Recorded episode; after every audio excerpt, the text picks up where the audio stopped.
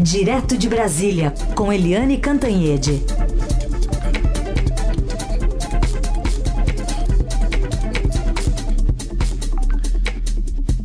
Oi, Eliane, bom dia. Bom dia, Raíssen, Carolina, ouvintes. Oi, Eliane, bom dia. A gente usou bem no comecinho do jornal as falas do presidente ontem, que abandonou basicamente essa linha moderada, né? Reencontrou a sua versão mais agressiva, aparentemente, nesta terça-feira. A gente vai colocar aqui dois trechos, né, de um discurso que ele fez ali sobre uma questão de turismo, enfim, não tinha nada a ver com o assunto. Numa cerimônia, ele adotou esse tom de confronto como estratégia para responder às críticas que vem sofrendo desde a eleição de Biden. Irritado com a pressão internacional pela preservação da Amazônia, disse que uma solução apenas diplomática pode não ser possível. Vamos ouvir. Tomar cuidado com a riqueza. Porque está cheio de malandro de olho nela. O Brasil é um país riquíssimo. Assistimos há pouco aí um grande candidato à chefia de Estado dizer que se eu não apagar o fogo da Amazônia, levanta barreiras comerciais contra o Brasil. E como é que nós podemos fazer frente a tudo isso? Apenas a diplomacia não dá. Né, Ernesto? Que quando acaba a saliva, tem que ter pólvora. Senão não funciona. Nessa mesma cerimônia, ele voltou a falar que a pandemia da Covid está superdimensionada. Lamento os mortos, lamento. Todos nós vamos morrer um dia. Aqui todo mundo vai morrer.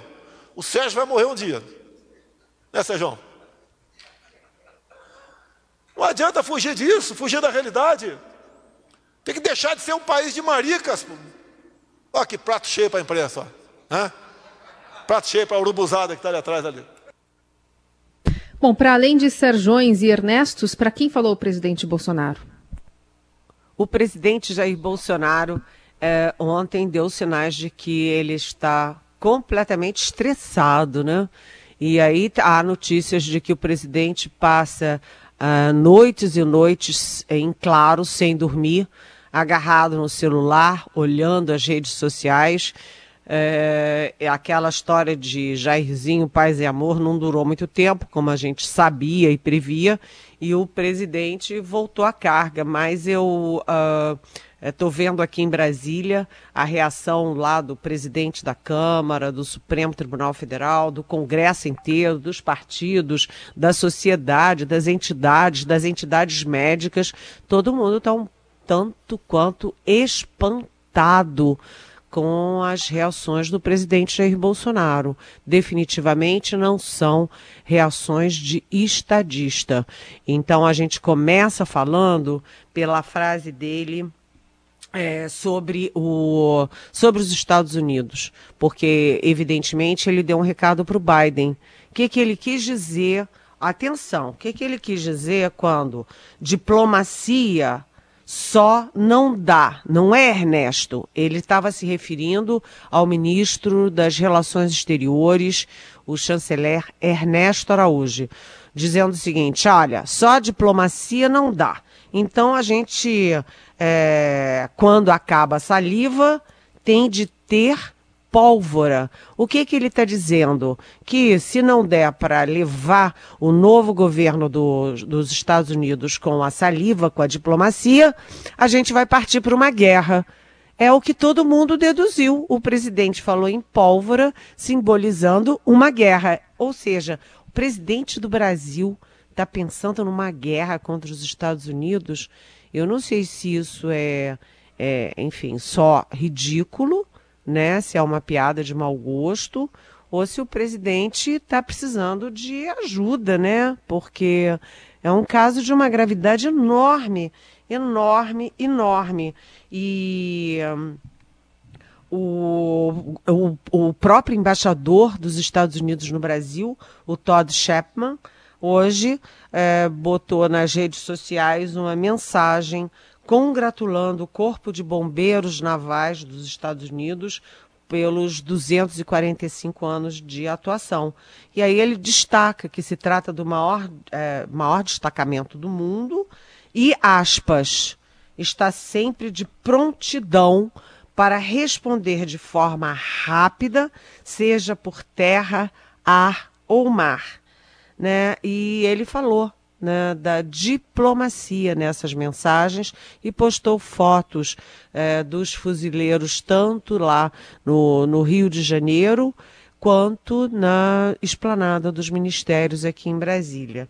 Ou seja, o presidente Jair Bolsonaro é, ele está é, completamente equivocado do ponto de vista de política externa. Esteve sempre desde o primeiro minuto, né, apostando todas as fichas não apenas num país, mas num governo específico, num presidente que agora perde a eleição.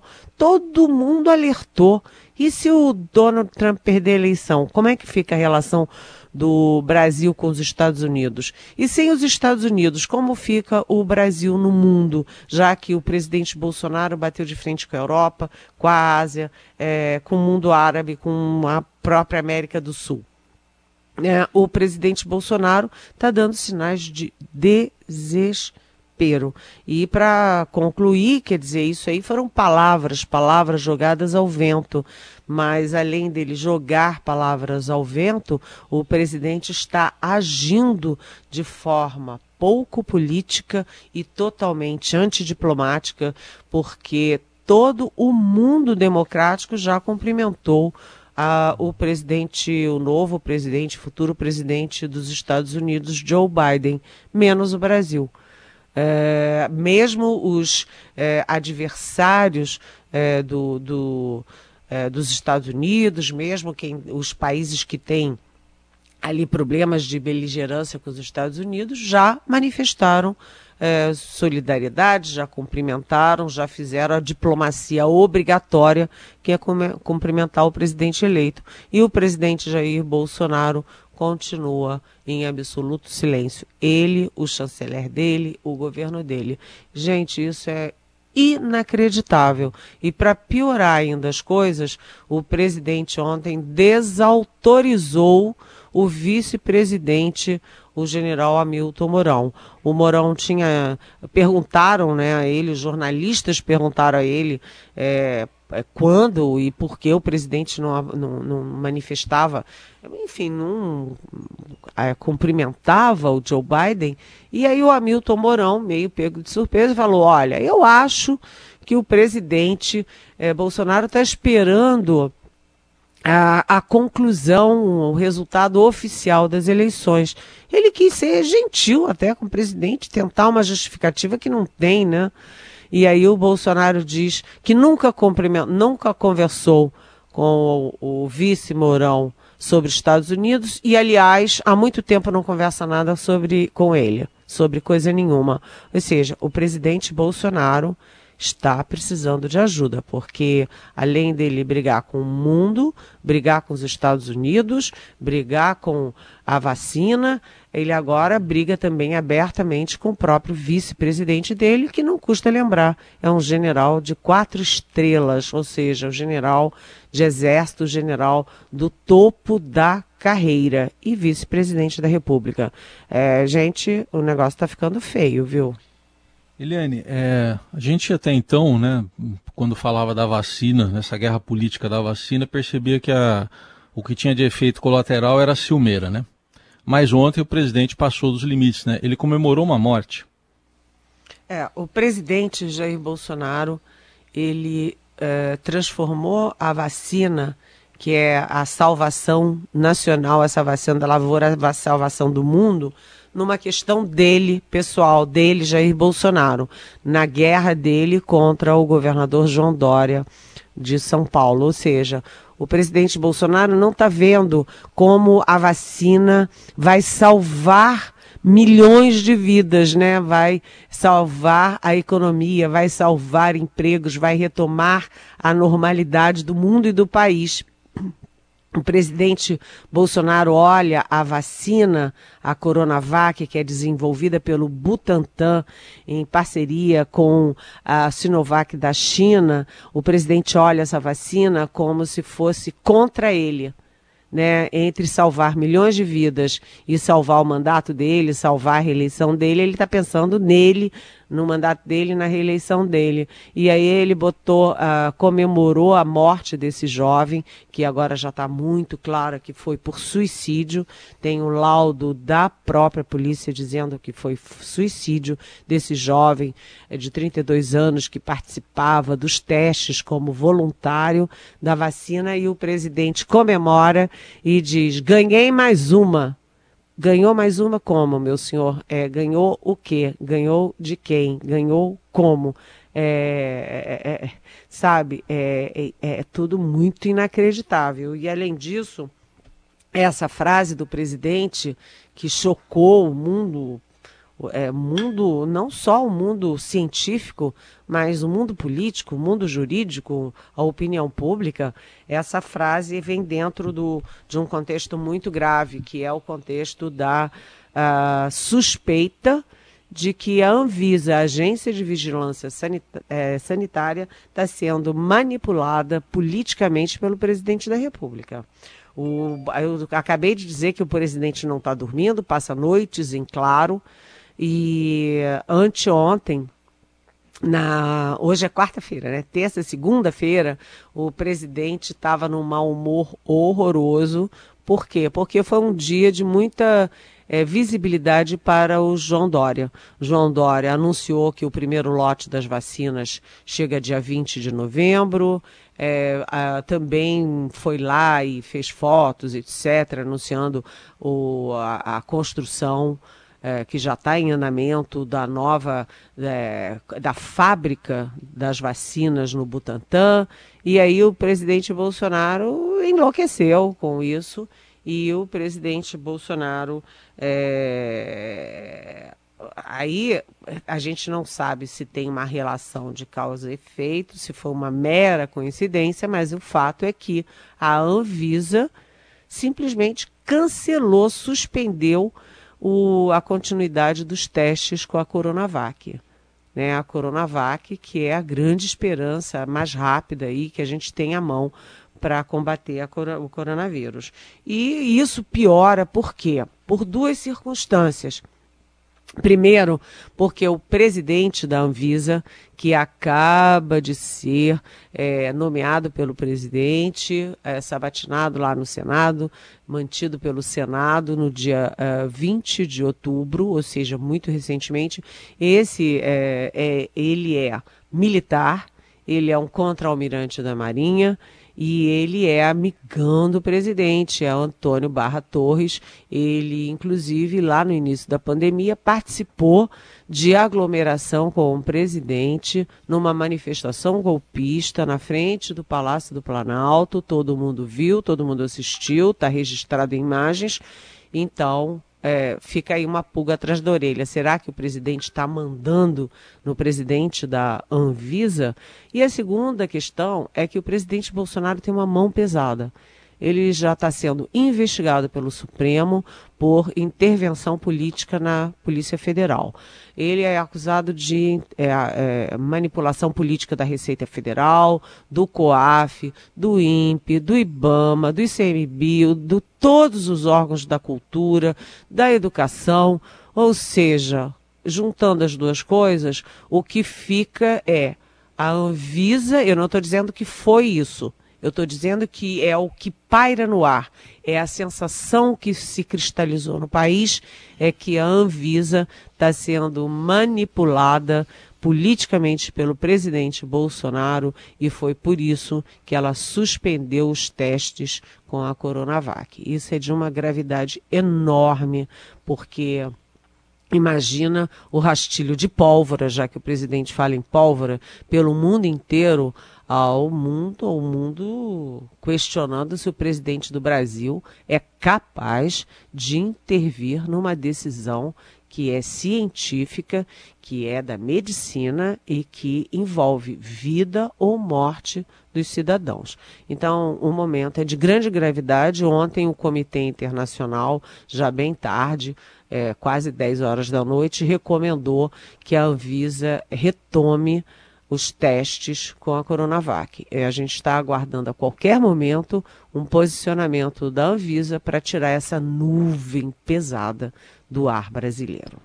Até agora, pela decisão do Supremo Tribunal Federal, né, que deu 48 horas para se manifestar em relação à vacina ou às vacinas que estão em estudo, né, os critérios que são usados pela Anvisa para liberar os testes.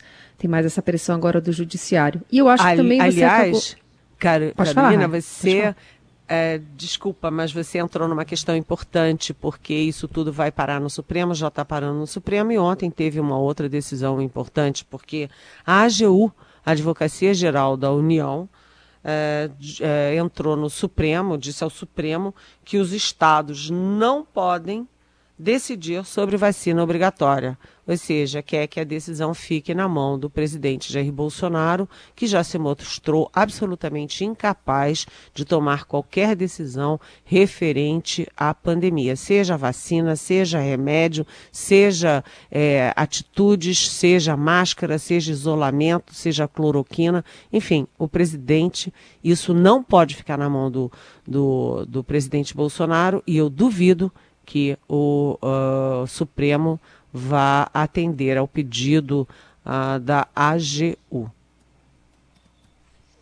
É isso. Bom, a gente vai ficar de olho nessa movimentação. Você falou sobre uma decisão né, que, que, recairá sobre os ombros do presidente Bolsonaro, mas o que a gente não viu desde ontem é o Ministério da Saúde se falando, né? Ele que teria então que se posicionar sobre esse assunto. Não, não ouvimos nada do Ministério da Saúde, também pela condição de saúde do ministro, né? É, Pazuello, mas ainda assim é, Ministério Silente. De qualquer forma, eu acho que você acabou também já na sua resposta, é, falando aqui da dúvida do Roberto Donizete, nosso ouvinte de Mauá, querendo saber quem era o Antônio Barra Torres, diretor da Anvisa, e a sua proximidade com o presidente Bolsonaro. O exemplo que você deu dessa participação dele no protesto, acho que já, já diz bastante participação de Helene Cantanhede, direto de Brasília, que já falou aí no primeiro bloco sobre a, a vacina, na comemoração de uma morte pelo presidente Bolsonaro, sobre a pólvora ameaçando os Estados Unidos.